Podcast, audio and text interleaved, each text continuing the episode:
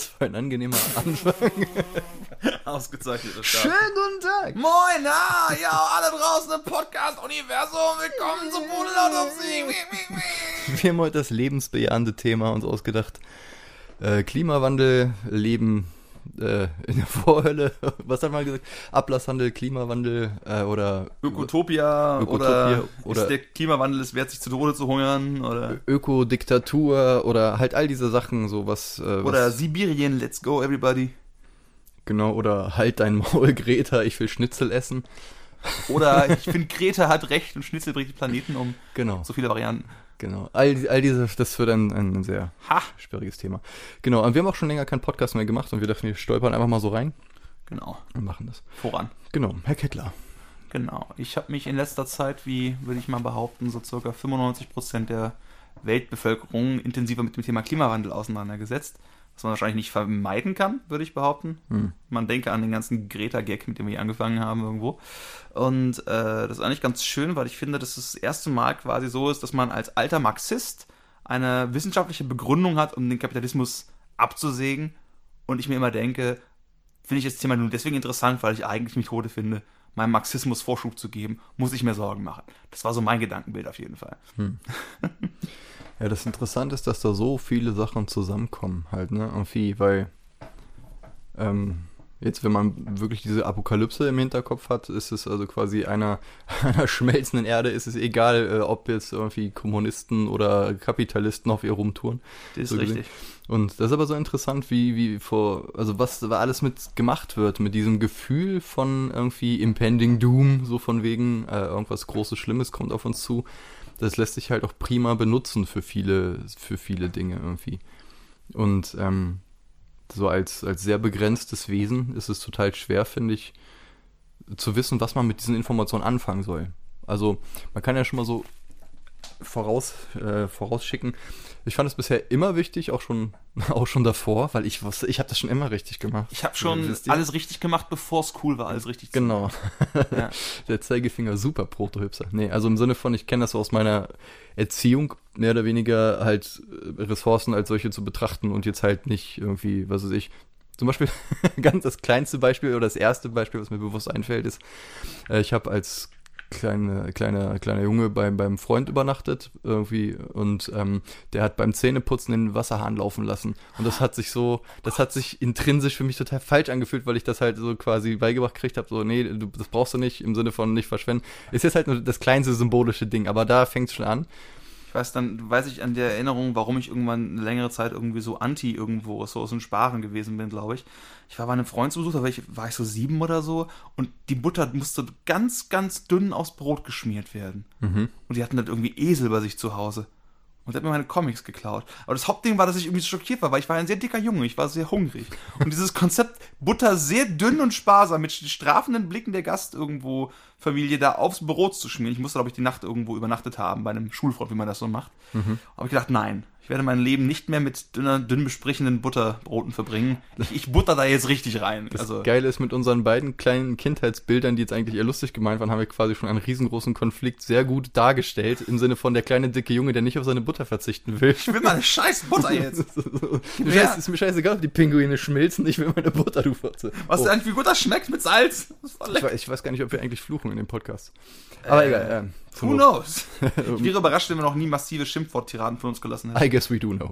Vermutlich. Ähm, ja, und so dieses Ding mit dem, also das Gefühl, also ich glaube, Menschen haben ja auch immer dieses Problem, das Gefühl, wir wollen nicht der Gelackmeierte sein. So im Mhm. Sinne von, ne, wenn, wenn, wenn uns irgendwer sagt, ah komm, wir müssen jetzt, wir haben so eine, so eine äh, Dorf, Dorfgemeinschaft jetzt ausgedacht von 100 Leuten und einer sagt, komm, äh, unser, unser Dorf hat gerade nicht so viel Ressourcen, wir müssen den Gürtel enger schnallen, jeder kriegt jetzt nur noch eine Kartoffel am Tag oder äh, keine Ahnung, irgendwie was weniger.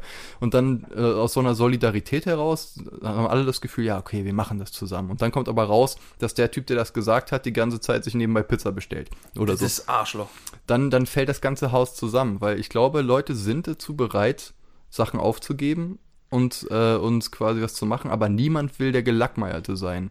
Und das Problem ist halt irgendwie, dass da diese ganze Ständegesellschaft, so, äh, ne, so quasi die Leute mit dem, äh, mit dem, mit den 80 Ferienhäusern über alle Kontinente verteilt wollen, dir halt sagen, dass du halt irgendwie äh, doch bitte höchstens die Bio-Wurst essen darfst, wenn überhaupt und so.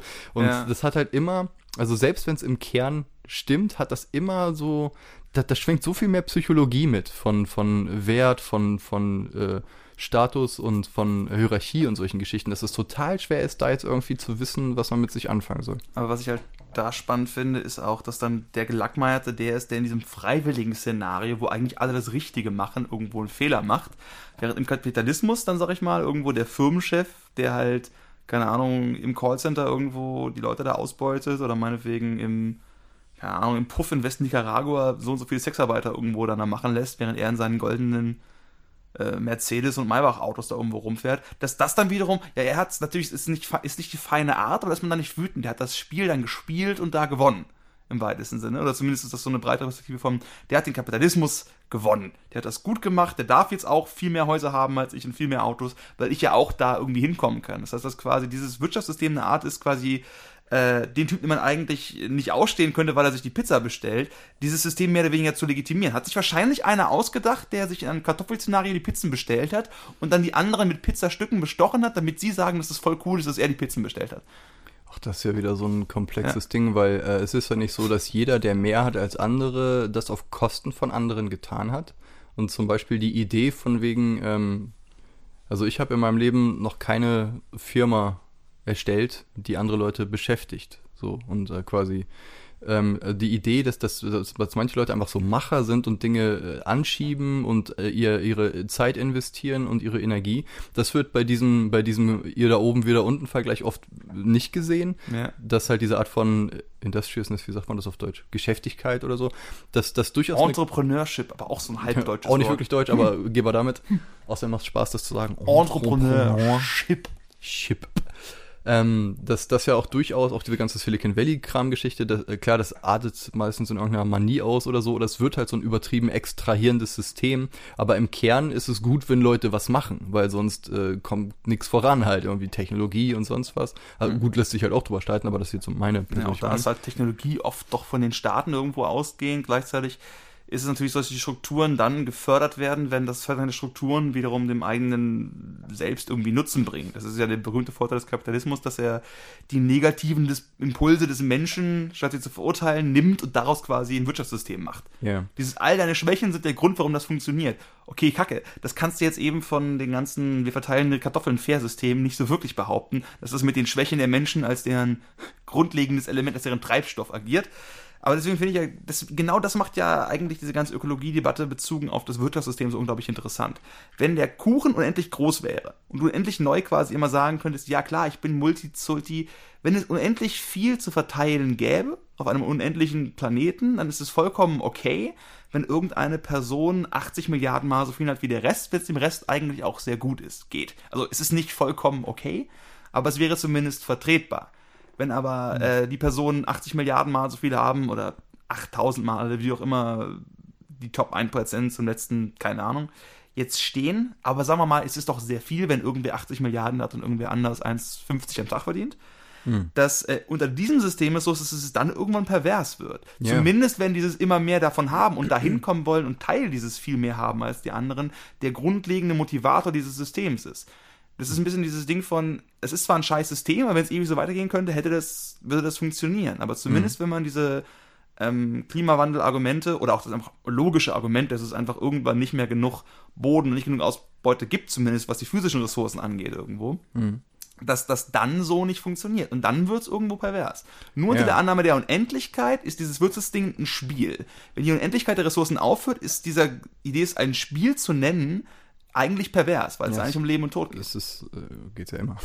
Ja. Also, also es ist ein Nullsummspiel. Also so, es wird so dargestellt als dieses, ne, Winner takes it all Dings. Das Problem ist, wenn man, äh, also nicht das Problem, sondern eins der vielen Probleme, die ich da auch noch mitsehe, oder nicht ich, die ich von nicht gehört habe, was auch immer, ist, ähm, dass halt gerade du ab einem gewissen Reichtum anfängst, dir Gedanken um die Umwelt und den Erhalt und so zu machen, weil du bist du auf so einem gewissen Punkt dieser Bedürfnispyramide, bist, gar nicht die Möglichkeit hast, äh, so äh, zum Beispiel jetzt, wenn man hört, Wilderer in Afrika Mhm. oder sowas. Ne? Äh, natürlich so hier die ganzen, äh, ganzen Leute, die halt Teil der westlichen Welt im Internet, denen das Herz blutet, wenn sie hören, wie irgendwelche armen Tiere abgeschlachtet werden, so und das ungerecht finden und die bösen Wilderer und dann wird das romantisiert, dass die dann irgendwie quasi halt die Tiere beschützt werden und so, verstehe ich alles, äh, bin ich emotional mit dabei. Aber Wilderer sind ja nicht irgendwie Leute, die sich böse den Schnurrbart zwirbeln und denken, haha, ich mache jetzt mal was Fieses, sondern das sind meistens Leute, die nichts zu fressen haben, deren einzige Möglichkeit ist, strukturell gesehen, das zu machen, weil das das Einzige ist, was Geld abwirft. Also es, äh, nicht um das zu entschuldigen, aber im Sinne von, das, das ist ja auch das Problem, äh, dass, dass strukturell viele Leute so benachteiligt sind, dass sie mehr oder weniger gezwungen sind, Rollen zu spielen, die sie vielleicht ideologisch gar nicht spielen wollen würden, die aber einfach quasi, die haben halt einfach den schwarzen Peter in die Hand gekriegt. Ja. Und äh, deswegen ist es so schwer, da auch moralisch zu, ähm, zu hantieren, halt, ne? Weil wie gesagt, äh, oder hier somalische Piraten äh, war doch auch vor ein paar Jahren irgendwie. Ja. So halt, ne, das, das sind, sind jetzt halt keine Captain Igloo-Freunde, die irgendwie ein Abenteuer erleben wollen, sondern die wollen, die gucken, dass sie überleben halt irgendwie. Kalaschnikows und Fischstäbchen, was für eine Kombination. Genau. Seid ihr an Bord? Ei, ei, Kinder. Äh, und das Lustige, das ist so SpongeBob. Also, das sind so Bilder, die unterhaltsamer sind als die Das, das Lustige ist, ich glaube, das haben wir schon mal erwähnt, ne, dass irgendwie so ein lustiger ökologischer Nebeneffekt der somalischen Piraten war, dass sich diese Korallenriffs da total erholt haben in der Ecke und, und die. Fischpopulation und so. Und ähm, ne, das ist super schwer, da mit so einer moralischen Schwarz-Weiß-Keule zu kommen, wer jetzt gut und böse und schlecht und im Recht und so ist. Das alte Und- Argument, dass halt der Regenwald nicht mehr abgeholzt werden darf, also am besten kein Millimeter mehr. Super Argument, bin ich auch voll für. Wir haben bei uns alles abgeholzt. Wir haben bei uns alles trockengelegt und es wird jetzt auch alles landwirtschaftlich genutzt. Hm. Das ist kein, also deswegen in dem System ist es so, dass wir von denen eigentlich verlangen, dass die nicht das tun, was wir schon immer getan Was haben. uns reich gemacht hat. und auch irgendwo nicht wirklich bereit sind, unsere Raumforderungen, die wir einnehmen pro Quadratmeter, in dem Maße zurückzuschrauben, wie es irgendwie nötig wäre, um da ranzukommen. Weil das Ding ist ja ein bisschen, äh, würden, es ist ja so, in sozialen Systemen, du hast ein Dorf und du hast äh, den Olymp. Das heißt, du hast ein kleines Dorf, der eine hat zwei Ziegen, du hast den Olymp, äh, dem einen gehört Afrika, dem anderen gehört, sagen wir mal, Papua-Neuguinea. Du wirst in beiden Fällen wirst du quasi äh, ähnliche Dorf-Olymp-Hierarchien irgendwo haben. Was so quasi die grundlegende Zufriedenheit der Dorfbewohner-Götter irgendwo angeht. Die verfügen natürlich über nicht vergleichbare Ressourcenmengen. Aber zumindest aus der menschlichen, beziehungsweise in dem Fall olympisch-göttlichen Perspektive offensichtlich, ist es so, dass du trotzdem wahrscheinlich sagen wirst, ah, ich bin irgendwie frustriert, weil der Typ eine Ziege mehr hat als ich und alle anderen sagen auch, ja, ne, der Matthias, der hat halt zwei Ziegen. Kein Wunder, dass ich mit dem schlafen möchte. Ist schon geil, ne? Du hast halt nur, keine Ahnung, einen Hasen oder sowas in der Richtung, während dann Aphrodite sagt, ja gut, der hat jetzt halt Afrika und du hast, ich habe keine Ahnung, was hast du, Australien, noch, noch schlimmer noch, äh, sagen wir Bali, ne? Ich meine, es ist schön, aber das ist klein und wenn das so funktioniert, zumindest psychologisch ist es, glaube ich, ein bisschen so nachgewiesen, dass es eher darum geht, sich mit den Nachbarn zu vergleichen, Hm, als darum, wie viel du wirklich hast an Ressourcen, sobald du, wie du selber gesagt hast, nicht mehr hungrig bist und irgendwie ein Dach über dem Kopf hast, dass dann wir die Migrationsströme eigentlich alle abstellen könnten, wenn wir bei uns einfach alles kaputt machen. Weißt du, was ich meine? Wenn wir einfach unseren Reichtum um 95% verringern, dann verbrauchen wir weniger Energie und wahrscheinlich werden die Leute auch aus Somalia denken, weißt du was, ich weiß gar nicht, ob ich wirklich nach Europa möchte. Also wegen den tatsächlich den Temperaturwandel durch den Klimawandel dann doch wieder schon, weil es dann einfach nur noch Wüste gibt in Somalia. Halleluja, dann ist tatsächlich egal, wie reich oder arm wir hier sind aus der Perspektive. Aber das ist halt dieses Ding von, wir erwarten, dass die in der Lage sind, zu unserem Level aufzusteigen, anstatt einfach zu sagen, ach, weißt du was, mir reichen 15 Quadratmeter. Mir reicht irgendwo ein Bruchteil. Aber diese Vorstellung, das auch nur im Scherz umzusetzen, ist halt Ja, lächerlich, absurd und politisch. Ha! Und äh, die ist ja auch immer so eine Frage der Umsetzbarkeit. Ne? Wenn man zum Beispiel sagt, man muss ja sich gar nicht so versteigen mit hier, wir ziehen jetzt alle zurück in Strohhütten und essen nur noch unsere eigenen Hände, sondern Ausschließlich, ich ernähre mich Ausschließlich. nur noch von Händen und nur von meinen Händen. Die Also- müssen jetzt reichen bis ich das, das schrumpft dann natürlich auch meine Lebenserwartung und schwuppdiwupp, Klimawandel geschafft. Du. ist, ist auch ein System. Ein sehr dummes System, aber es würde auf einer gewissen Ebene funktionieren. Quasi das Problem im Handstreich gelöst. Fantastisch. Ähm, ja, man merkt schon, wir kommen halt vom Hundertstel ins Tausendstel, weil eigentlich, wir haben angefangen zu sagen mit, äh, ja, hier ähm, Ökologie und Ressourcen, dann ist es natürlich schnell in Politik und schnell zu äh, Psychologie gegangen, gerade so dieses Ding. Und man merkt halt, dass das Thema, das ist halt nicht so, so in so eine kleine Tupperdose zu packen, sondern das betrifft alles. Das betrifft, wie gehst du in der Welt um mit Dingen, mit Ressourcen. Ich meine, du als Organismus musst dich am Leben halten. Also sagt dir eine Stimme in dir, sage ich jetzt mal. So biologisch oder so. Ich weiß genau, wo die Stimme in mir sitzt. Oh ja. Da gibt mehrere, glaube ich. Und ähm, klar, dann so dieses Ding mit, ähm, ich meine, wir, wir haben das ja auch irgendwie seit der Industrialisierung irgendwie so reingeprügelt gekriegt, das Wachstum gut, strebsam zu neuen gut, äh, also halt immer so neue Technologie, ne, und Menschen haben da auch so eine richtige Geilheit drauf. Leute schlafen vor einem fucking äh, Apple-Laden, wenn ein neues iPhone kommt Hm. und sowas, weil die da, die haben da so eine richtige Begierde und ich sag die, als würde ich nicht Teil davon sein. Ich, ne, also quasi, wenn es irgendwie neue, richtig großartige Videospielgrafik gibt, bin ich auch ganz feucht so. Also im Sinne von, das ist irgendwie so tief in uns drin, dass wir, wir gieren nach was Neuem, was Coolem, was oh, schneller, besser, bla. Das hat für uns so eine gewisse, das ist auch immer so gleichzeitig so, eine, so ein Sinnbild de, de, des menschlichen Strebens, des, äh, der Icarus kann noch näher an die Sonne fliegen wir sind immer noch nicht geschmolzen. Das ist ja auch aufregend irgendwie. Aber ist es so, dass wir das anstreben, weil wir das immer anstreben würden? Oder ist es so, dass quasi die, das kollektive Weltbild, das kollektive Unterbewusste der spätkapitalistischen Gesellschaft uns dazu antreibt, das nicht nur zu wollen, sondern auch zu glauben, dass wir das immer in der Form wollen würden? Das ist eine, Finde ich offen. ist eine es interessante Frage. Bei solchen Sachen muss man in die Geschichte gucken halt irgendwie. Ich meine, hier werden wir mal Wie haben die Leute 20 vor Christus auf ihre iPhones reagiert? Haben die auch vor den Shops geschlafen? Ist schwierig. Ähm, ja, also quasi jeder, der mal Age of Empires gespielt hat, fängt halt irgendwie mit so einer Hütte an und so einem Typen, der einen Stock werfen kann und hoffentlich nicht vom Tiger gefressen wird. So, und die meisten Zivilisationen bleiben nicht auf diesem technologischen Standpunkt. Also historisch, von aufgezeichneter Historie, die wir so quasi als gegeben nehmen, als Weil sie sonst Kanon. keine Zivilisationen wären. Ich glaube, weil Zivilisation bezeichnet man, das Stockstadium wurde überschritten, ihr seid jetzt eine Zivilisation. Genau, und ich meine, gut, es gibt ja durchaus irgendwie immer mal so was, was von irgendwie Naturvölker genannt wird, die so quasi so ein bisschen für sich bleiben. Und so, also ich weiß nicht, also es ist immer schwer zu sagen, dieses naturalistische äh, Argument, irgendwas ist natürlich, ist ja eh eigentlich immer hinkonstruiert. Also es ist auch ziemlich slippery slope mäßig da dann irgendwie, weil du bist dann ganz schnell bei irgendwie neue Leute nach Genetik sortieren und irgendwie. ja. Also das ist halt immer schwer zu sagen. Du hattest vorhin, wir springen so, fuck it, den Podcast hört eh keiner, um sich zu informieren. Jetzt geht ja nur darum, dass die zwei Idioten rammeln, deswegen kann ich jetzt auch rammeln. Spring! Du hattest vorhin, oder wir hatten vorhin das Thema mit ähm, rassistischen Gedankengut in Fantasy-Tropes. Jetzt springen wir wirklich. Ja, ja, aber ich meine, das, das geht ja so, äh, das gleiche Argument. Also wir hatten das vor dem Podcast. Genau, wir hatten, wir hatten vorhin irgendwie was erzählt mit von wegen, ich weiß gar nicht, wie wir darauf kamen. Auf jeden Fall ging es darum, dass in Fantasy halt immer gesagt wurde, ja, das ist ein Zwerg, Zwerge haben folgende Eigenschaften und die variieren dann immer so ein bisschen, aber das entspricht dem. Und das ist ein Elf, die werden so und so alt und mögen Bögen schießen und sind immer ganz naturverliebt. Und so, und diese Idee, äh, dass halt irgendwie Individuen in so eine, in so eine Gruppenidentität, also nicht gepresst werden, sondern wirklich auf die reduziert. Und wenn du aus der Ferne einen Zwerg siehst, weißt du, was der will und hat. Und das ist ja eigentlich per se ein recht rassistischer Gedanke und der die Welt sehr flach macht irgendwie. Vor allen Dingen in der Beziehung, dass die ganze Idee vom Antirassismus ja eigentlich ist, dass es diese Unterschiede, zumindest was Intelligenz und alles angeht, in der Form nicht gibt, nicht in dem Ausmaß, wenn überhaupt. Ne? All das ist ja quasi irgendwo konstruiert, während es ist schwieriger, mit Rassismuskeule zu schwingen und zu agieren, wenn die Zwerge wirklich von Natur aus die dickeren Oberarme sind und weniger Schmerz verspüren. Also wie auch immer das ist, alle möglichen rassistischen Vorurteile oder auch eben bezüglich irgendwelchen Hunderassen oder so werden halt genommen und können in diesen Fantasy-Rassen ist es rassistisch zu sagen, lauf mal vor, du Elf, weil du schneller läufst, wenn die wirklich statistisch gesehen 50% schneller laufen können als durchschnittliche Menschen? Äh, Deswegen, das ist so unglaublich, was- unglaubliches Amalgam aus. Ich, ich glaube, was da auch eine große, äh, eine interessante Frage ist, ist alles, was Rasse betrifft, automatisch rassistisch. Weil irgendwie, wenn man sagt, ähm, ich, ich dichte dir jetzt irgendeine negative Eigenschaft zu äh, aufgrund einer Angehörigkeit einer Gruppe, das ist wahrscheinlich schon eher rassistisch, als einfach äh, gewisse Muster zu erkennen, die einfach zu benennen. Wenn man zum Beispiel sagt, die wenigsten Europäer haben krause Haare, wie Afrikaner, dann ist das äh, faktisch richtig. So.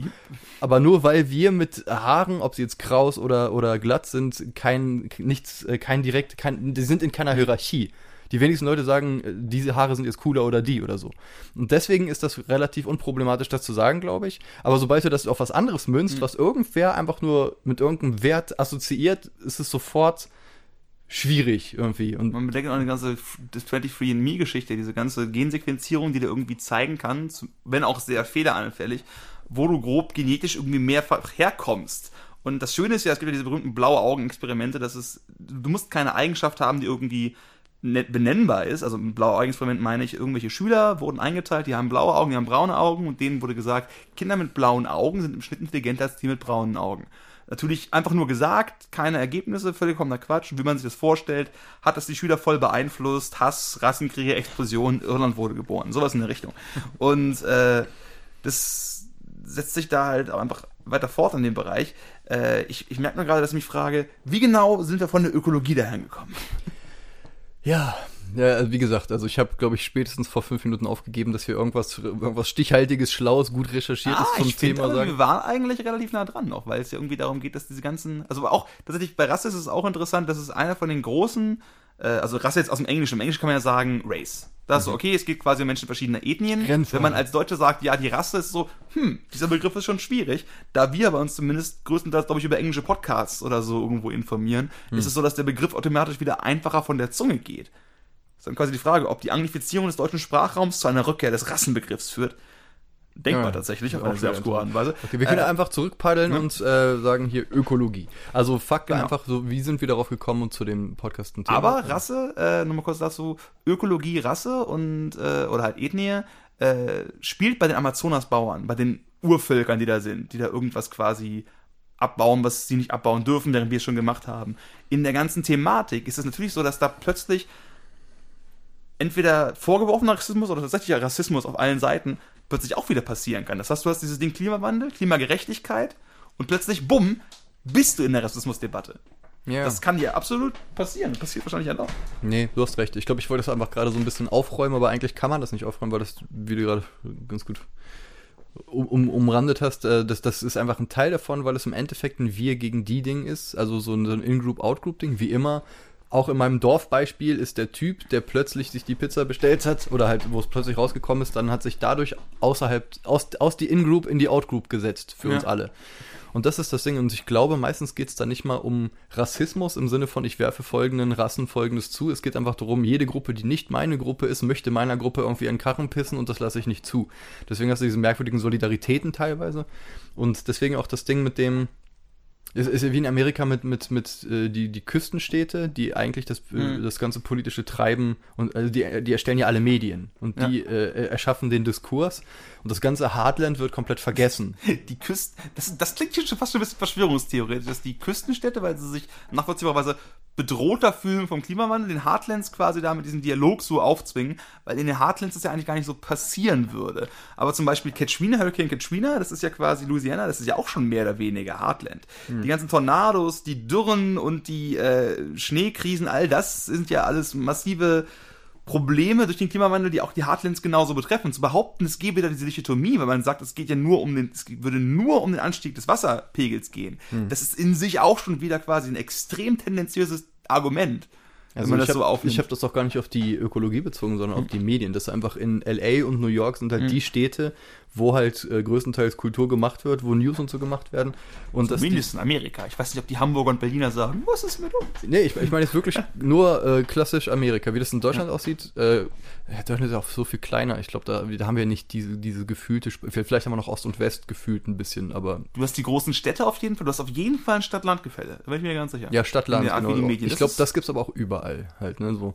Und ähm, ich weiß gar nicht, wobei ich jetzt worauf ich äh, hinaus wollte, sondern einfach nur, dass es diese In, das Gefühl der In-Group immer so Mhm. ist. Weil zum Beispiel, ähm, ich finde es interessant, Memes äh, sich anzugucken über aktuelles Zeitgeschehen und zu gucken, wie einfach äh, diese Grabenkämpfe, wie gegenseitig mal Kacke hin und her geworfen wird. Mhm.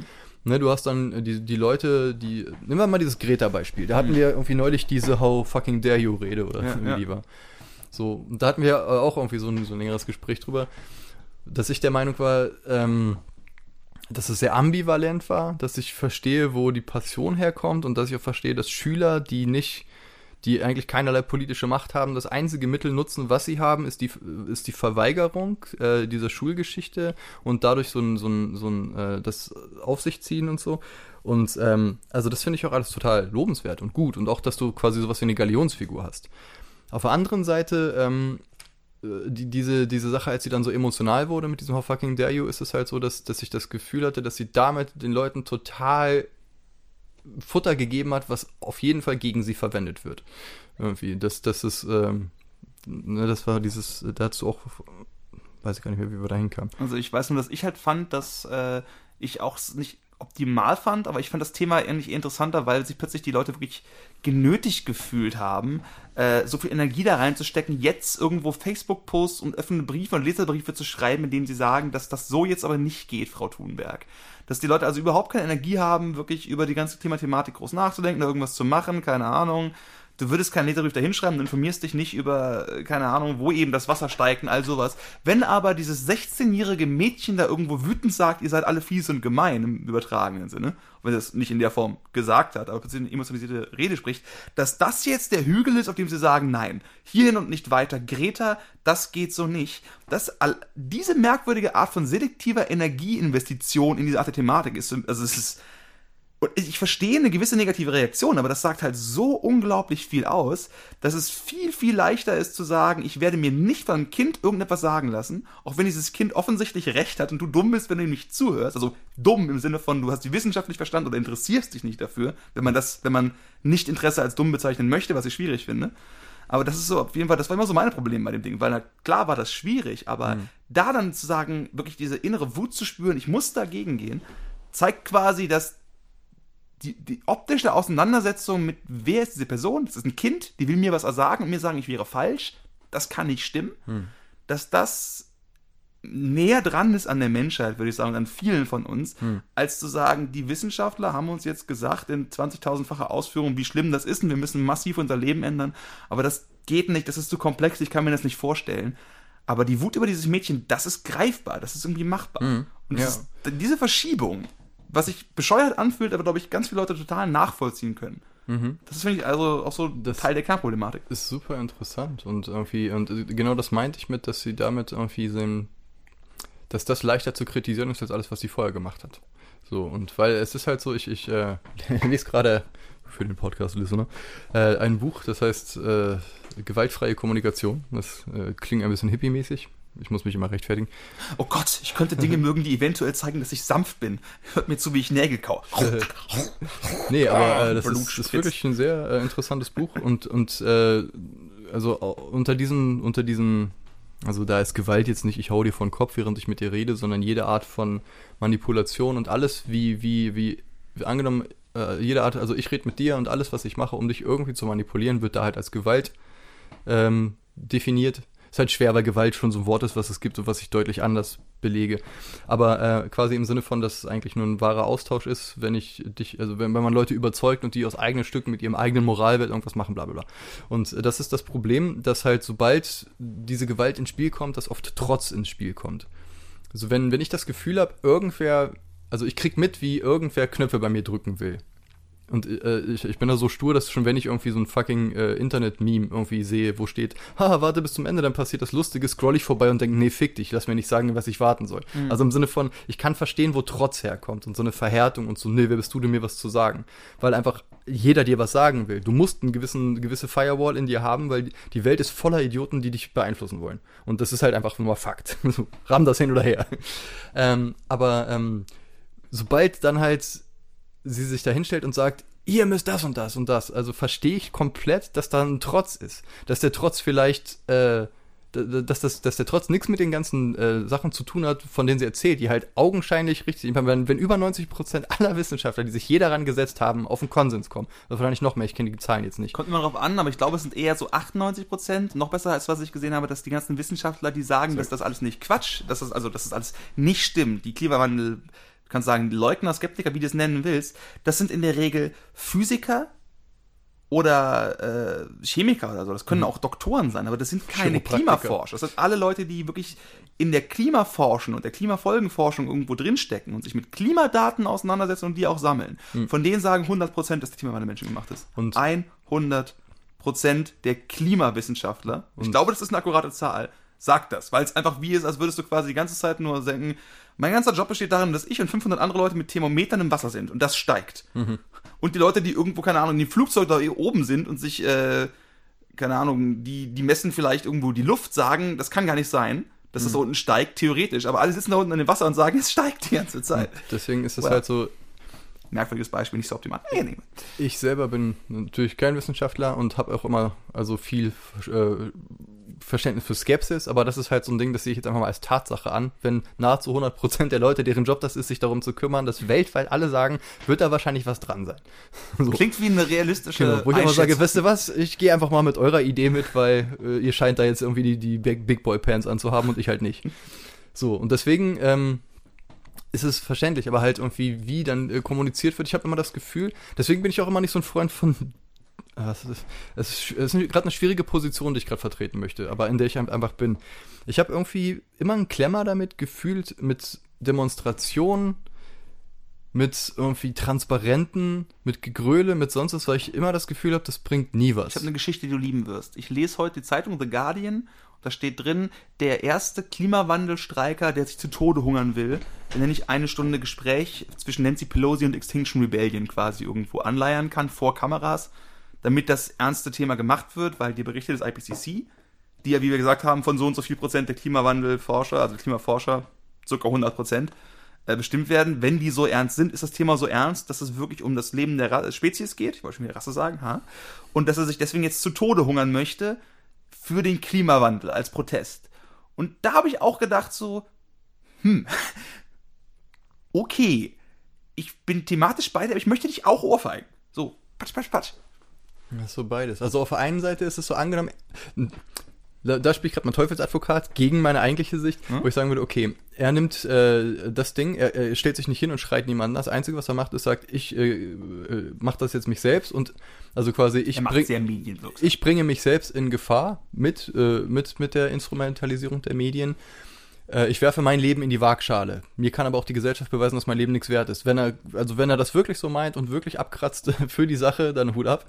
Also so, das ist halt mal die Sache, was ist Drama, was ist einfach nur irgendwie hier, ich will toll sein oder ich will jemand sein, der halt wahrgenommen wird, für, der für die Sache steht ne, so diese ganze äh, Signalisiergeschichte, da ist auch super viel dran. Die ganze, äh, gerade bei, bei so Internet ähm, Selectivism halt, ne? Irgendwie Ja. so dieses, oh, schau nur, ich bin jemand, der das und das. Und wenn du Leute kennst, merkst du, dass sie nicht so sind. Da ist eine Menge dran, was aber die Sache an sich nicht entwertet. Und ähm, ja, also ich weiß, was du meinst. Also es ist halt angenommen, jemand kriegt das hin. Einfach nur zu sagen, dadurch, äh, ich, ich setze jetzt, also ich setze euch davon in Kenntnis, dass ich aufhören werde zu existieren, es sei denn, ihr macht das. So, das ist ein bisschen zweckheilig die Mettling. Das finde ich auf der einen Seite sympathischer, als irgendwelchen Leuten Fahrradschluss vom Kopf zu hauen, die ist mir nicht das passen. gewaltfreie Kommunikation?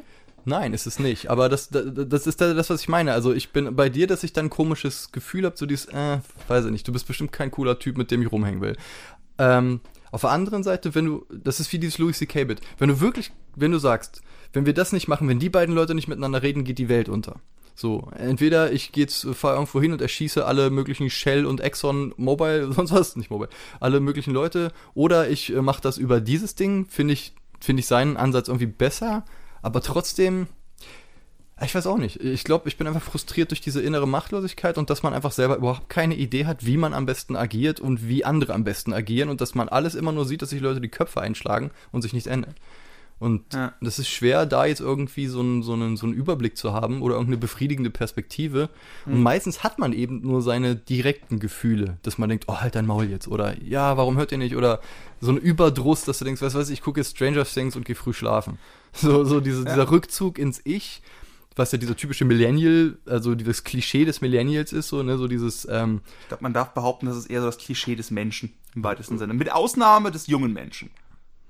Echt? Weil, na gut, habe ich äh, online, dachte ich halt so im Sinne von dieses äh, Rückzug in, in den kleinen Konsum, während die Welt halt komplett den Bach runtergeht. Was haben denn die Leute nach dem Krieg gemacht? Was haben sie vor dem Krieg gemacht? Was Weiß haben die sie keine Memes, deswegen weiß ich nicht. Ja, das stimmt, aber also das, das ist wieder so ein Ding, wo ich äh, denke, das ist so ein typisches äh, jetzt ist gerade wieder so viel, aber es gab so viele Momente, wo die Leute alles übersehen haben, wo die gesamte Geschichte von äh, Ländern, in denen aus religiösen Gründen irgendwer verbrannt worden ist, ist ja auch nichts anderes als, oh, es ist mir jetzt gerade zu anstrengend, mich damit auseinanderzusetzen und 5% der Bevölkerung hatten halt Bock, Fackeln zu, äh, zu schwingen. Ich weiß nicht, ob der Weg so kurz war. Ist mir gerade ein Stück zu anstrengend. Ich verbrenne ich jetzt einfach, aber nachvollziehbar. Sowas oder es ist mir jetzt zu anstrengend, ich, ich tue zumindest nichts gegen das Verbrennen. Die Leute, die wirklich verbrennen, haben meistens auch Bock aufs Verbrennen. Gibt Ja. wahrscheinlich auch für Verbrennungsmotoren. Ja, der Mob braucht eigentlich immer nur einen Grund. Genau, was ist dieses, gibt, das Ding ist halt, es gibt diese, es gibt halt verschiedene Theorien, es gibt diese 10%-Idee, dass wenn 10% einer Bevölkerung irgendeine theoretisch vorher als radikal gesehene Idee vertreten, dass das plötzlich mehr als zur Mehrheit wird, weil 10% die etwas aktiv wollen, sei es eine Religion, sei es eine politische Idee, wie auch immer, dass das äh, wesentlich mehr wegträgt als diese 70%, die einfach nur machen, Also weil tatsächlich dieses, ich habe keine Ahnung, was die richtige Antwort ist, weil die Welt super komplex ist und ich extrem verwirrt bin, ist so grundlegend meine Aussage. Ich weiß es nicht, macht ihr das? Ich gehe Red Dead Redemption 2 spielen. Das finde ich ist so die grundlegende Antwort auf die meisten Dinge, die ich habe im Leben. Was auch kein Wunder ist, was auch meine Karriere gut widerspiegelt, die ich nicht habe. Let's fucking go. Und äh, was ich, was ich als Grundlage von diesem ganzen, was regt einen auf, warum machen die das, das macht mich irgendwie wütend sehe, ist, dass es ist immer eine Frage des Weltbildes und der grundlegenden, das sind die Fakten, die ich an die Welt ranlege. Das ist die Art, wie ich die Welt sehe, wie sie quasi für mich wirklich, das sind die Kernlinien, auf denen ich mich bewege. Wenn du sagst, die Welt geht in 50 Jahren zwar nicht unter, aber es kann sehr gut sein, dass wirklich, keine Ahnung, 10% der Weltfläche nicht mehr bewohnbar sind, dass wir massive Klim äh, Kriege haben werden und dass irgendwo drei Milliarden Leute verhungern. Das sind keine unrealistischen Szenarien aus den ganzen Klimafolgengeschichten, wenn wir bei 3, 4 Grad eher sind. Auch bei 2 Grad ist schon schlimm genug. Ne?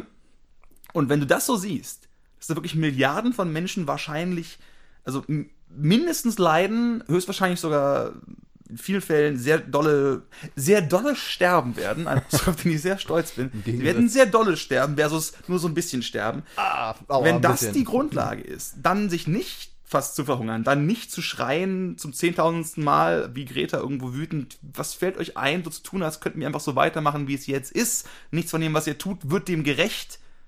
Ne?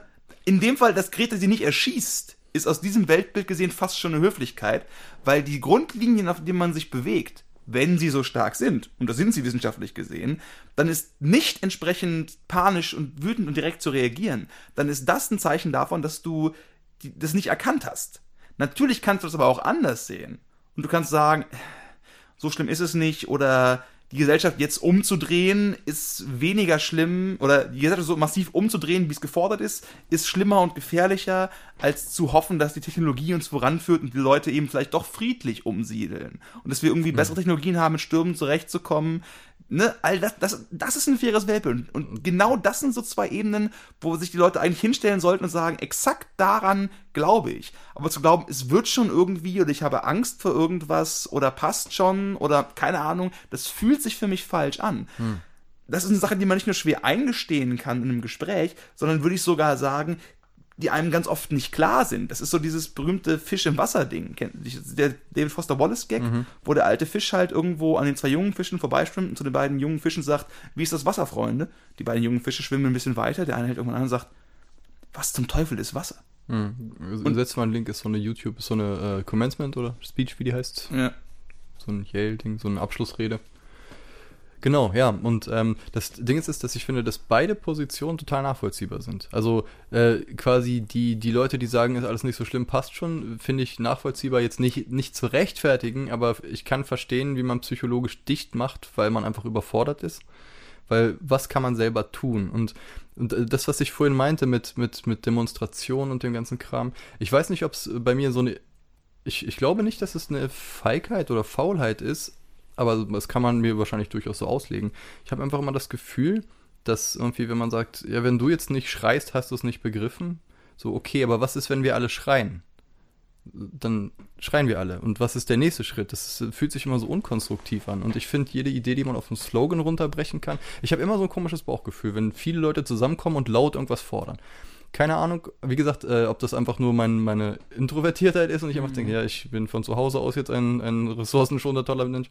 Oder, ähm, ne, oder quasi, weil es gibt ja so diese Idee der, der politischen Aktion, genau wie alles muss antifaschistisch sein und alles steht immer im Ding so und diese, dass alles so ein Kampf sein muss. Und ich habe irgendwie, irgendwie clasht das so mit dieser, mit dieser meditativen Idee und diese Idee der gewaltfreien Kommunikation, dass du tatsächlich Leute erreichst, die nicht eh schon genau das finden, weil wer hört deine, äh, deine, äh, dein Ding? Ja, andere Leute, die genauso denken, aber die sind ja nicht das Problem. Das Problem sind ja Leute, die nicht so denken. Und da kriegen wir ja diesen Trotz mit halt, ne? Sobald das kleine Kind da steht. Ich meine, das ist ein 16-jähriges Mädchen. Wem, wer soll da vor Angst haben? Und dann, äh, die haben keine Angst, die sind angepisst, weil sie das Gefühl haben, die werden bevormundet und so. Und dann die Sache, ähm, was ist überhaupt strukturell umsetzbar, ohne dass halt eine Konterrevolution kommt?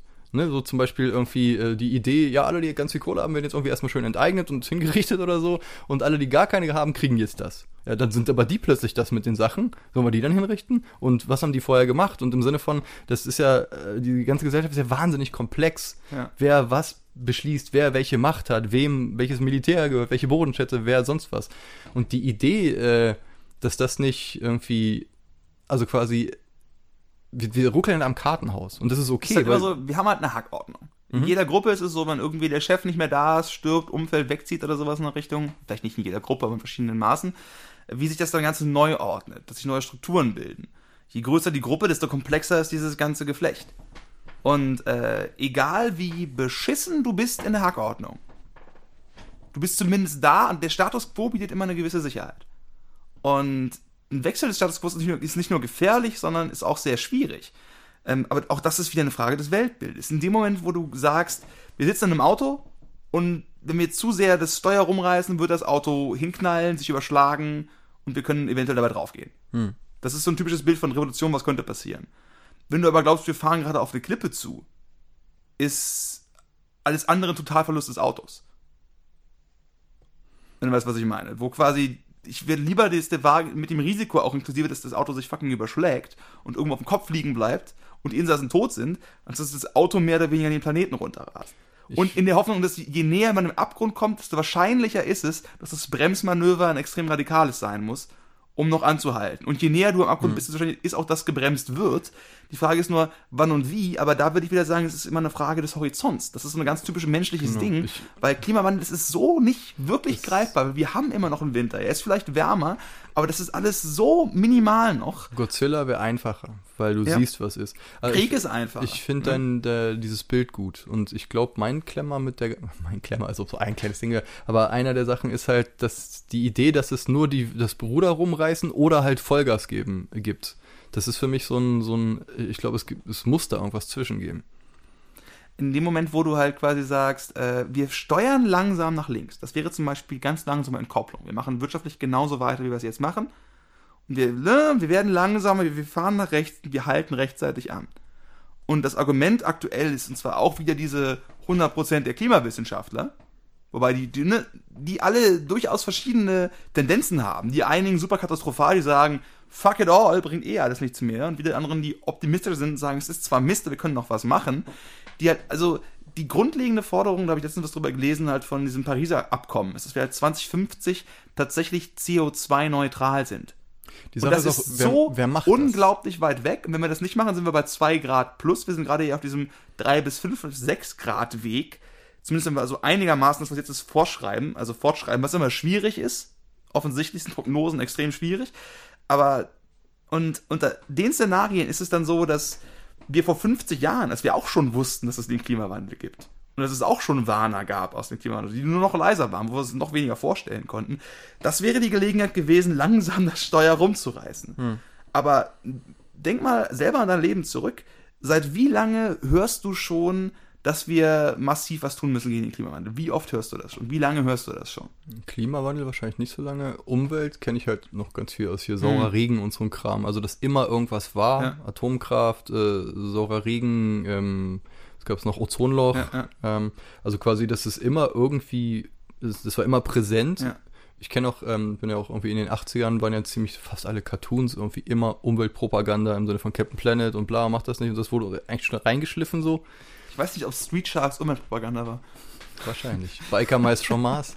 Es geht auch Con Con Conservationist eigentlich auch quasi. Ne? Wie können wir diese Marsmäuse oder die Haie aus den Asphaltstraßen irgendwie retten, dass sie nicht ausstellen? Kann man da irgendwie Zuchtprogramme starten? Ne?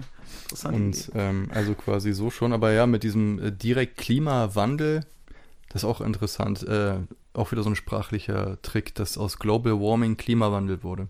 Das Mhm. ist psychologisch eine ganz andere Wirkung. Also äh, ich habe äh, so ein Buch habe ich noch nicht gelesen, habe ich aber auf der Leseliste. Mhm. Words That Work heißt es, glaube ich, von halt so so Spin-Doktor-Leuten, die Mhm. halt wirklich komplett einfach äh, Ja. probieren, politisch Sachen so zu spinnen, dass die andere Bezeichnung kriegen, weil die ein anderes Konzept haben. Mhm. Wandel klingt wie, ja, ändert sich halt mal. Ja. Warming klingt wie, oh shit, wird heiß hier. Ja. So, und äh, also quasi, dass da, das ist ja das Problem. Also, wieder mal, ich mit meiner schönen Einleitung, Ja. was ist das Problem ist.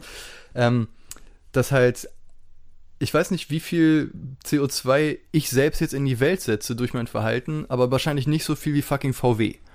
Das ist äh, vermutlich richtig. So, und ähm, deswegen ist halt immer so die Frage, was kann ich persönlich tun und was muss passieren, damit die Sachen, die tatsächlich relevant sind, groß, global Mhm. relevant, dass die halt re reguliert werden. Das ist auch dieses Ding mit diesem, mit diesem, diesem super freie Markthörigkeit, dieses, ah, das wird sich alles schon regulieren, wir dürfen da nichts regulieren.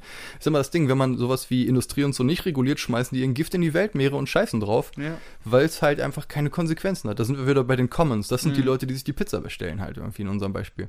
Mhm. Und das Problem ist halt, dass, dass alle Leute, die was entscheiden können, so tief in der Kreide stehen bei all den Leuten, die die Pizza bestellen, Mhm. durch Lobbyismus und durch sonst was, dass dadurch diese Patt-Situation gibt. Und das ist halt das Ding, da verstehe ich auch die Wut, da habe ich auch selber eine Menge Ich glaube, es ist tatsächlich wesentlich, das Problem ist wesentlich breiter als nur, dass es irgendwie die Politiker sind, die mehr oder weniger durch ihre Unterstützung von irgendwelchen reichen Leuten ins Amt gekommen sind, sowas in der Richtung. Das ist eine große Rolle, aber es gab jetzt gestern erst einen Bericht, dass, was war das? Die Bauern demonstrieren in Berlin massiv dafür, dass der Liter Milch nur so wenig Geld kostet. Das ist total nachvollziehbar. Aber aus Perspektive müsste das gesamte landwirtschaftliche Modell komplett umgekrempelt werden. Die Autoarbeiter von der IG Metall demonstrieren dafür, dass irgendwo, keine Ahnung, bei Audi die Stellen nicht abgebaut werden. Das ist komplett nachvollziehbar und sozial völlig richtig. Und jeder Mensch in der Autoindustrie, also vielleicht zwölf, weil wir brauchen noch Krankenwagen, das ist eigentlich alles, sollten alle ihre Jobs verlieren. Aber natürlich sollten die halt nicht in dem Sinne ihre Jobs verlieren, dass jetzt alle auf der Straße stehen, den Rest geht's gut. Diese Art von Forderung, und das ist, das ist die Art von Umkehr, die ich glaube nötig wäre, zumindest um diese 1,5 Grad Ziel noch irgendwo zu erreichen. Krasserweise global. Deswegen, ich glaube da genauso dran wie alle anderen, aber niemand glaubt an Smartphones, wer weiß, dass noch möglich ist. Also hat früher geglaubt, wenn du weißt, was ich meine. Ne? Und ähm, Techno halt, deswegen, es, es ist so weit, es geht, es ist, es bricht so sehr mit den grundlegenden Glaubenmodellen der richtigen Lebensentscheidungen, die du triffst. Wenn du bei VW einen Werksvertrag hast und da Autos zusammenschraubst, hast du alles richtig gemacht.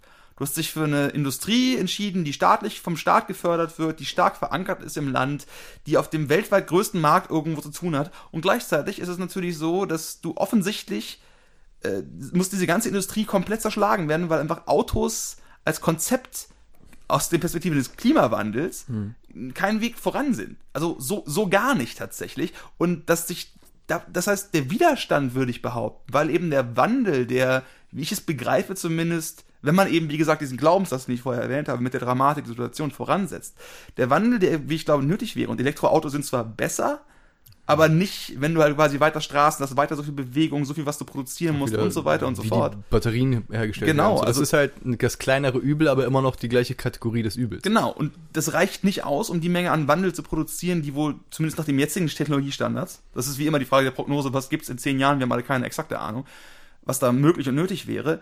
Ähm, diese Art des Wandels ist ein so radikaler Einschnitt in die grundlegende Idee von, welche Entscheidungen in meinem Leben sind richtig, worauf kann ich wetten, dass das nicht bloß die Industrie- und Wirtschafts- und Politikkapitäne sind, sondern mehr oder weniger das beschissene Ruhrgebiet.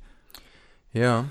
Du Also hast- das schöne du, Ruhrgebiet, du, hast, aber- du hast vorhin irgendwie den, äh, diesen Begriff des Horizonts Mhm. geprägt. Und wenn du halt, an, also viele Menschen denken ja eigentlich in erster Linie an sich und vielleicht ein paar Meter weiter. Das ist ja auch legitim, ist jetzt auch kein Vorwurf. Das machen die meisten Leute, weil natürlich denkt man erstmal an sich. Mhm. In-Group und so.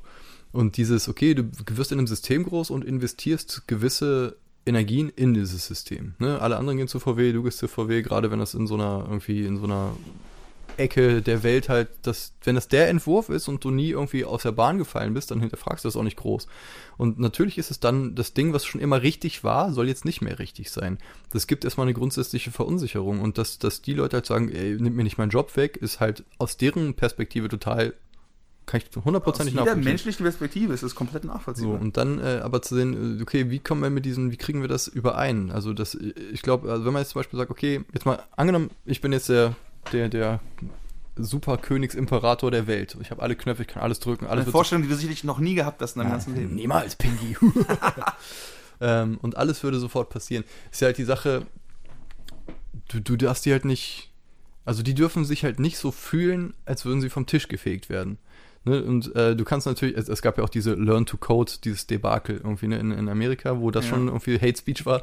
Äh, äh, kleiner Hintergrund, das diese, waren, ich glaube, Fernfahrer oder sowas. Ach, ne? Dieses ganze Disrupt-Ding. Wir müssen das mal alles kaputt machen und neu machen. Die ganzen Leute, die da unter den Teppich gekehrt werden. Da ist so viel, genau, und da komme ich wieder auf, auf, auf diese ganzen, auf diese äh, Hippie-östliche Meditationsecke zu kommen. Dieses, wenn Leute nicht mehr das Gefühl haben, dass die zur, dazugehören wenn Leute ausgegrenzt werden, sei es äh, ökonomisch, sei es irgendwie äh, ethnisch oder wie auch immer, mhm. ne, das ist immer, immer das Problem, dass das halt Hass, brodelndes, brodelnder Hass und und ähm, draußen sind Raben, die gerade rumschreien. Brodelnder Hass. Brodelnder Hass. K! K! Mutterficker K! ähm, dass das immer das Problematische ist, weil du, du kannst Leute, wenn du es wirklich ernst meinst, nicht einfach vom Spielfeld fegen. Auf der anderen Seite sind die, die Änderungen so groß, dass das nicht einfach so geht, ohne dass irgendwas auf der Strecke bleibt. Ne, du bist in diese Patt-Situation. Deswegen meine ich irgendwie, okay, ähm, wer reguliert, den, reguliert die Regulatoren und so und wer macht denn eigentlich jetzt tatsächlich diese ganzen, wer bestimmt, in welche Richtung die Welt geht? Und dann irgendwann fällt dir auf, oh, niemand fährt den Bus, weil das ist alles Chaos.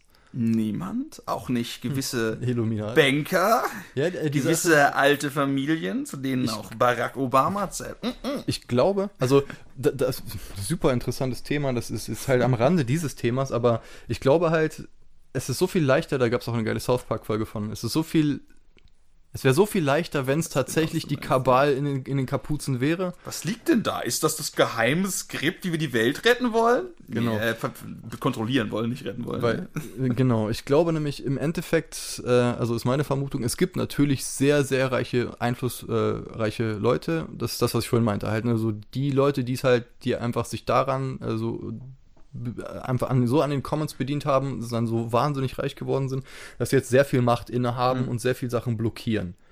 Ne, das ist dann der Grund, warum zum Beispiel, was weiß ich, äh, wie komische Subventionen oder so, da habe ich jetzt nicht so viel Ahnung von. Aber die ganze amerikanische politische Szene wird mehr oder weniger von den beiden Koch-Ölmilliardären geprägt und eben auch von Robert Murdoch, die die gesamte rechte Medienlandschaft komplett mit Milliarden Geld gekauft haben und den armen Leuten erzählen, dass die Leute, die die Wirtschaft kontrollieren wollen, die Schuldigen sind. Mhm. Und es funktioniert wunderbar, weil sie irgendwie noch Gott mit reingebracht haben. Ja. Na, vielen Dank. Und Resentment halt, ne? so dieses Ding, guck mal, die reichen Arschhippies ja. wollen euch sagen, was ihr nicht mehr dürft, jetzt äh, baut euch noch mehr Kohle-Dinger und so. Aber ich glaube eben, das gibt's halt nicht global irgendwie. Und dieses Ding, was wir vorhin ja schon hatten, dieses Problem, dass sich der, die industrialisierte Welt halt reich gestoßen hat, quasi mhm. so gesehen, wenn es das Wort gibt.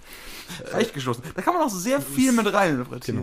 Hm. Das dritte Reich gestoßen, was? Well, das hatte ich jetzt nicht gedacht, aber das ist noch schlimmer. Vielen Dank. Genau, gerne. Ah. Ähm, also halt äh, quasi äh, Reichtum erlangt durch Sachen, die wir jetzt anderen verbieten wollen. Aus gutem Grund, aber ist halt so die Frage, kann man das machen halt irgendwie? Oder ne, dann es so, okay, fuck it, dann muss, dann muss die industrialisierte Welt, die Welt, die noch nicht auf diesem, auf diesem technischen Ding ist, den halt unter die Arme greifen. Okay, dann versuchst du das, aber da ist die ganze Struktur noch nicht so gewachsen, das, das, das geht nicht so einfach. Wie du kannst auch nicht einfach so Demokratie in irgendein Land setzen, nur weil du irgendeinen Diktator erschossen hast. Die Leute wissen ja nicht, wie das geht. Irgendwie. So wie, wie wir jetzt nicht wissen würden, wie man, ne, also quasi im Sinne wir, von, wir wissen, wie man eine Dik Diktatur hinkriegt. Ja, ich, ich wollte gerade Haben wir grobe Ideen. Diktatur haben wir, glaube ich, schon mal Wie versucht. das gehen würde. Cooles Grafikdesign und fürchterliche menschliche Verhältnisse. Hm, okay. Hm, du meinst also genau wie Praktikantenjobs in, ja, genau, das meint. Ja, und genau das meinte ich, war vorhin meine Befürchtung mit, es gibt einfach kein Fazit. Wir merken einfach nur, es gibt, wie komplex das Thema ist, es gibt Bauchgefühle. Ich bin mir auch noch nicht sicher, ob ich über dieses ganze Protesting quasi genau das gesagt habe, was ich sagen wollte. Es ist halt so ein schwieriges Thema auch, weil ja. du merkst, dass du ja, thematisch, okay, aber es ist dieses Bauchgefühl, dem man sich nicht ganz entziehen kann. Stell ich mir so, so im Bauch, was man ja so sagt, so, äh. Ja. Und damit habe ich offiziell nichts gesagt. Dieses Bauchgefühl, was manchmal so, hä. Das ja, war keine wissenschaftlich sehr verwertbare Aussage. Das ist glücklicherweise auch nie unser Vorhaben gewesen. Das ist einfach nur so dieses Merken, okay, das Thema ist so komplex und erschlagend und ich glaube, das Fazit, wir sind, glaube ich, noch schon, haben gleich die Stunde voll. Eins der, eins der Fazit. Eins der Fazit, ja, wenn's, wenn's, wenn wir uns nicht wirklich darauf einigen können, was das Ganze soll, wo es hinführt und wohin mit unseren Köpfen, Meinungen und Ideen, ist es auch schwer, ein klares Fazit zu ziehen. Genau, obwohl man kann das ja über, übersetzen im, im Sinne von Malte Kettler. Was machst du denn persönlich, äh, wie, wie, wie hat sich dein persönliches Alltagsverhalten verändert, seitdem du dich beschäftigst mit diesem ganzen Klimagedöns? Ich bin mehr oder weniger Vegetarier. Dieses typische, typische Klimatarier-Ding, dass ich also fast kein Fleisch mehr esse glaube, das letzte Mal habe ich Fleisch gegessen vor, keine Ahnung, einem Monat oder sowas in der Richtung. Äh, und der Rest liegt aber auch daran, dass ich extrem arm bin. Ich fliege nicht. Hm. Ich wohne in einem ganz kleinen WG-Zimmer. All das sind schon sehr gute Sachen, weil wenig haben, wenig Raum, wenig Reisen automatisch dafür gut ist.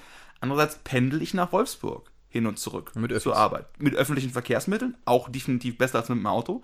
Aber auch das Strecke, Gewicht, was irgendwie über CO2 umgewandelt wird, was wiederum ein Nachteil ist. Äh, und ich muss auch zugeben, dass viel von dem, wo ich sage, ah, ich mache es ja schon so gut, liegt eher daran, wie ich aktuell lebe aufgrund meiner ökonomischen Situation. Hm. Wo wenn jetzt irgendwo, ach, ich treffe irgendeine Frau, ich falle irgendwie ins Geld, ich hoffe, dass das genauso funktioniert tatsächlich, und dann lebe ich aus Versehen doch in einem Frau, äh, dann lebe ich aus Versehen doch in einem Frau, in einem Haus Im mit zwei, zwei Autos und so ein Zeug, glaube ich zwar nicht, aber kann passieren, weil ich mich jetzt da nicht quasi rausnehmen möchte.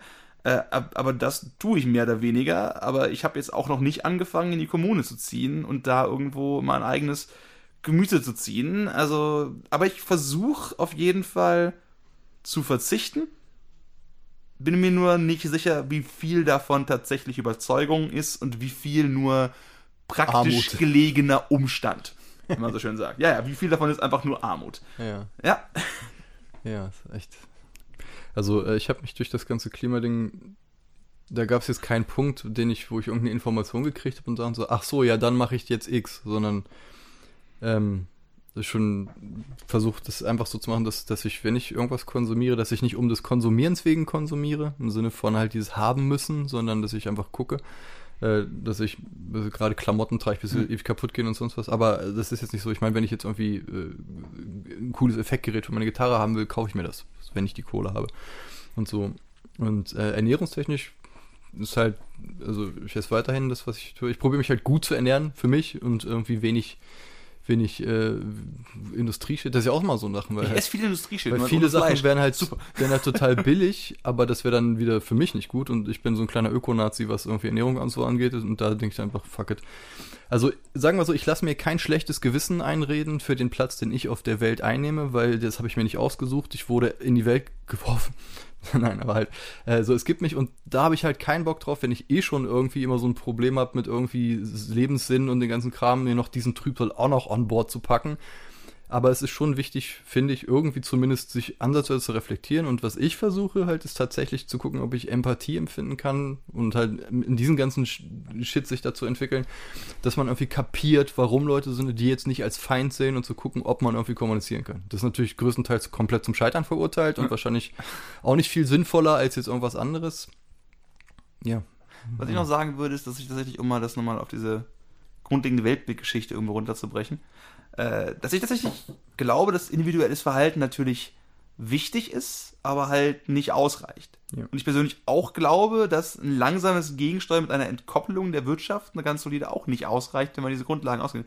Deswegen glaube ich tatsächlich, und ich bin gespannt, wie sich das entwickelt die nächsten Jahre, weil ich sicherlich nicht der Einzige bin, der diese Art von merkwürdigem Schluss zieht, dass wir zumindest national, eher global gesellschaftlich was ändern müssen, was tatsächlich in den nächsten 20, 30 Jahren mit extrem politischem Wandel oder zumindest politischen Bewegungen auseinandergeht, die in Richtung eines extrem politischen Wandels der Ökologie gehen. Hm. Und die entsprechenden Gegenbewegungen, die teilweise jetzt ja auch schon da sind und eventuell noch stärker werden. Und das, glaube ich, ist tatsächlich eine Sache, da- da- das, es wird politisch nicht mehr ganz so stagnieren, was die denkbar, was ist denkbar politisch, wie könnten wir uns verändern, wie stark. Ich glaube, da sind echt viele Räume aufgemacht worden. Das ist gleichzeitig aber auch sehr beängstigend. Ich bin trotzdem eher fürs Ruder rumreißen als weiterfahren.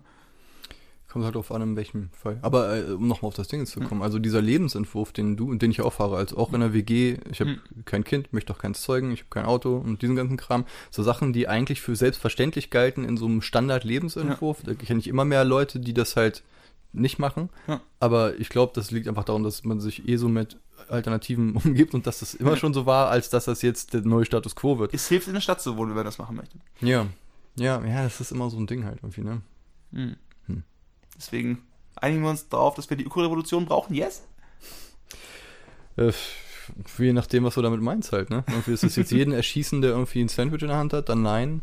Aber jeden, der mehr als eine Million Euro hat, alles Geld wegzunehmen und das den Armen wiederzugeben, die dann aber gleichzeitig dann quasi in maximal 15 Quadratmeter wohnen sollen, wir nehmen ihnen ihre Autos weg? Ich bin mir selber nicht sicher, ob das so funktioniert. Die Idee, irgendwem die Idee, was, was wegnehmen zu können, weil ich jetzt finde, was richtig und falsch ist, ist eh schon komisch. Also das, Stimmt. ne, also Du meinst, wie alle Gesetze, die wir haben. Ja, also ich finde, also natürlich ist es total ungerecht, wie das verteilt ist und es sollte irgendwie fairer aufgehen und so und von wegen halt irgendwie reich geht zu reich, arm geht zu arm, dass die Schere immer weiter auseinander geht. Diese ganzen prekären Verhältnisse, keine sichere Arbeit, der ganze Fakt, das, das ist eine himmelschreiende Ungerechtigkeit, aber ich glaube, jetzt einfach irgendwie im Stumpf was wegzunehmen und irgendwie was anderes zu gehen und zu, mhm. auf die zu zeigen, sagen, die sind die Bösen, wir sind die Guten und jeder, der mehr hat als ich, ist reich und böse, jeder, der weniger hat als ich, äh, der zählt nicht. Aber habe ich das gesagt? Nein, nein, überhaupt ja. nicht ich bin jetzt einfach weiter. Ja, aber was also ich, unterstelle dir das nicht. Ich meine nur, dass, dass, dass sich schnell so eine Denke halt einschleicht, mhm. wo man sich dann selbst für den geilsten Robin Hood-Typen halten kann. Und äh, aber dann selber ist man dann der Herrscher mit über, über, über dieses ganze ethische Weltbild, ne? Ich entscheide, wer das und das ist und dem nehme ich das weg und ihr seid die Armen. Das ist halt alles immer Animal so. Farm bleibt aktuell. Ja, genau. Und deswegen, ich glaube, mein Pfad ist da der der Introversion und des Guckens und das, weiß ich nicht, wahrscheinlich auch mal nicht allzu alt werden, irgendwann sterben, dann ist das nicht mein Problem. Fuck it. Solide. Okay, mit diesem Fazit, darauf kann ich mich einigen. Wunderbar. Ich kratze einfach irgendwann ab. So, dann habe ich ein bisschen Musik gemacht zwischendurch und das war's. Na, okay, das klingt auch ein bisschen düster. Ich meine das eher lustig. ja, danke fürs Dasein. okay. Wollen wir noch ein bisschen Playstation spielen? Ja, lass uns noch Playstation spielen. Okay, cool. nice. Ja, dann danke fürs Hören, wer auch immer sich den Quatsch reinziehen will. Bye, bye. Und äh, lest, wie ist das Buch? Gewaltfreie Kommunikation. Genau. Ich, hab's, ich weiß nicht, wie die Übersetzung ist, aber auf jeden Fall ist, ist der Inhalt ziemlich interessant. Küsschen. Tschüss.